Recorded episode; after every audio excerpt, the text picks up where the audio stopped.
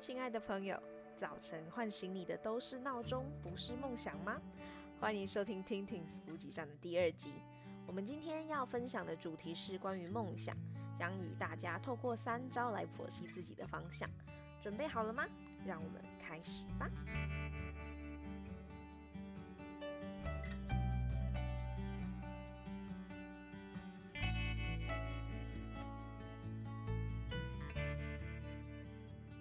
节目很快的来到第二集喽。上礼拜的大家都过得还好吗？我知道最近一直在下雨，大家出门可能不太方便，但也别忘了一边在忙碌一边收听节目的时候，也要注意安全哦。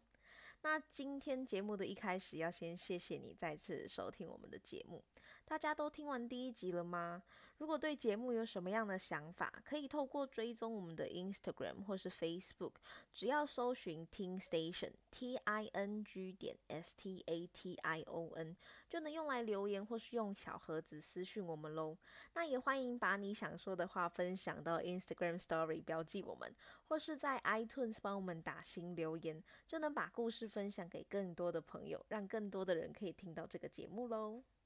好啦，那我们赶快进入今天的主题吧。常常会有人问说，你的梦想是什么啊？小时候的回答可能会比较偏向是我想成为什么样的人，可能就会有人说，我想成为最美丽的公主，或是可以漂浮的太空人，或是奇特的科学家之类的。然后长大一点点，就会开始认清现实，会思考自己应该适合什么样的职业。那身边的人也会开始给一些建议。那时候的梦想可能就变成了，我想当老师、当警察、当老板、开间店之类的。但出社会之后才发现，原来自己的梦想不能拿来当饭吃。刚成为社会新鲜人的我们，就会因为现实跟理想的距离太遥远，有一种梦破碎的感觉，就会开始颓废地说：“我工作的时候别跟我谈梦想，我的梦想就是不工作。”总觉得还没有到明天就已经很累了啊，因为每天叫醒我们的都不是梦想，依然是要起床上班上课的闹钟啊，根本没有起床的动力好吗？尤其是最近一直在下雨，就显得更好睡啊。但其实做梦是我们对于生活保持期待还有产生热情的一个重要动力。如果把梦想形容成一束火苗，而我们的生活像燃烧的一盏精油灯的话，可以想象一下，香氛因为有源源不断的热源而扩散。那在渲染身旁气息的同时，也就像梦想影响了我们在很多事情上面的选择，生活也会因为有动力而有了努力的目标及方向。这就是为什么在生活上明明很忙碌或是看似很充实，却总有些时候还是觉得自己生活除了工作还有耍废之余，却还是很空虚的，少了一点什么，对吧？以前的我自己对于梦想这两个字的定义也是很模糊的，有时候觉得许下的梦想这个愿望太虚无了，不完全是因为不切实际，而是讲出来我也不一定做得到，那干嘛要期盼自己成为像谁一样的人而被框架在里面？所以我总是一时答不上来这个问题。但这两个字其实不是要断定我们成为什么样的人，或是从事什么样的职业，它没有蕴含那么大的压力还有期待。说简单一点，它只是我们心中的一个想法，一个自己对于人生的理想的期望，或是一个目标。每一个阶段的我们都可以有不同的期许，那这个梦也不用很伟大，但是可以让我们感到幸福，在实践的过程中觉得很踏实就够了。所以现阶段没有梦想、没有目标，也没有什么大不了的啊，因为我们不就是透过一连串的尝试，才知道自己想要什么、不喜欢什么吗？那相信今天的你点进这个节目，也就是希望可以在自己的心中找到那小小的声音诉说的想法。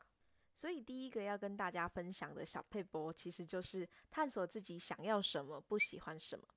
像在第一集的节目中就有提到，我自己其实从学生时期就会尝试许多不同的活动啊、比赛等等。那在国小、国中的我，当时就会硬着头皮去参加一些演讲比赛。后来在这些经验经历完后，我才发现自己其实喜欢在台上讲话的感觉，无形中训练了我上台的胆量还有表达的能力。那为了发展更多的技能，我当时在高中选的是技职学校，念的是观光事业科，学会了一些基本的观光参旅知识还有实作，也参与一些调酒比赛呀、啊、游程设计、专题研究等等。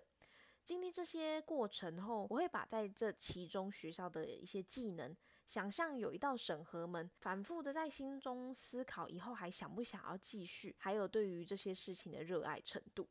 那印象最深刻的举例，其实就是曾经有一次老师安排厨房的课，那大家在专业的大厨房里面学做菜啊，做点心。那次虽然是很有趣的经验，学到很多，大家也玩得很开心，可是却让我在亲自了解厨房操作的程序后，决定先踏入旅馆业而非餐饮业。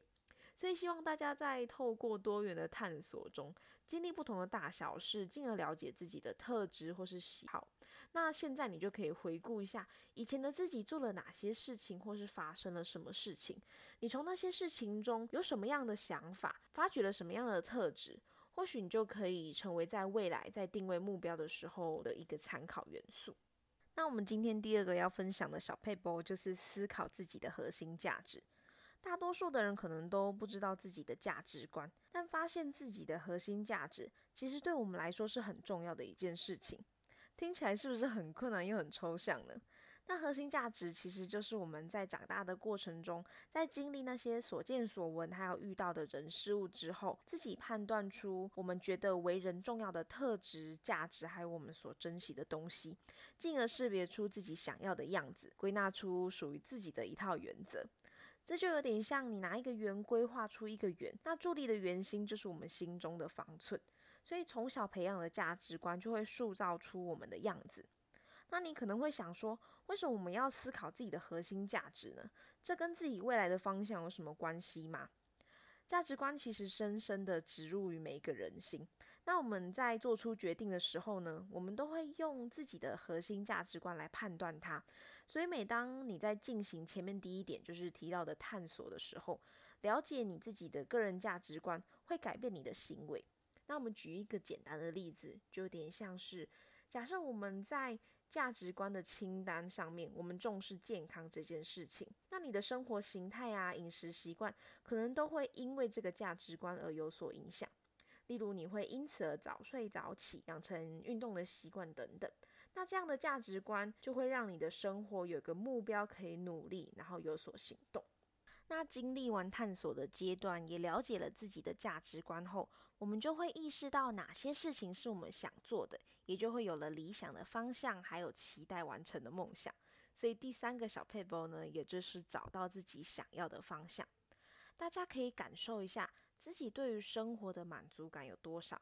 你现在喜欢自己的生活形态吗？如果想要听听自己的心声，这边可以给大家一个可以尝试的方式，也就是记录下你生活中的感受，开心的原因、生气、沮丧，或是心烦意乱的感觉，都可以透过文字的方式记录下来。因为这样可以透过沉淀、整理思绪，意识到情绪的来源。那当我们再次审视你的个人价值观的时候，也就可以找到生活中除了基本的需求之外，还有哪些是重要的，还有你可以做哪些事情来提高自己对于生活的满足感。这时候就能依照自己的心声，大胆的做一个梦，让这个想法在脑海中变得鲜活。那你就可以定义你的目标，为它创建一个计划，并且实现它了。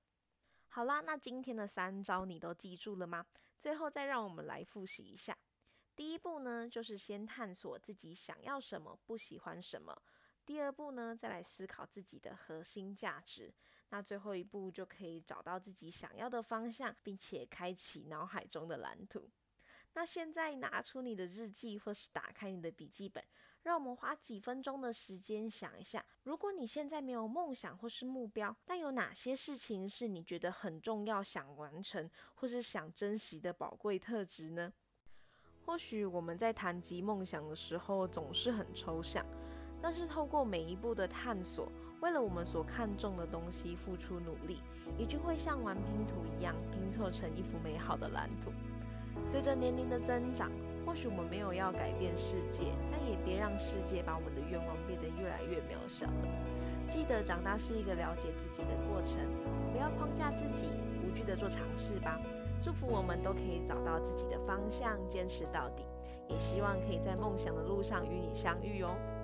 好啦，那今天的分享就到这边喽，也别忘了好好谢谢今天的自己，带着动力继续新的一周吧。我是 Ting，Ting Tings 补给站，我们下周见。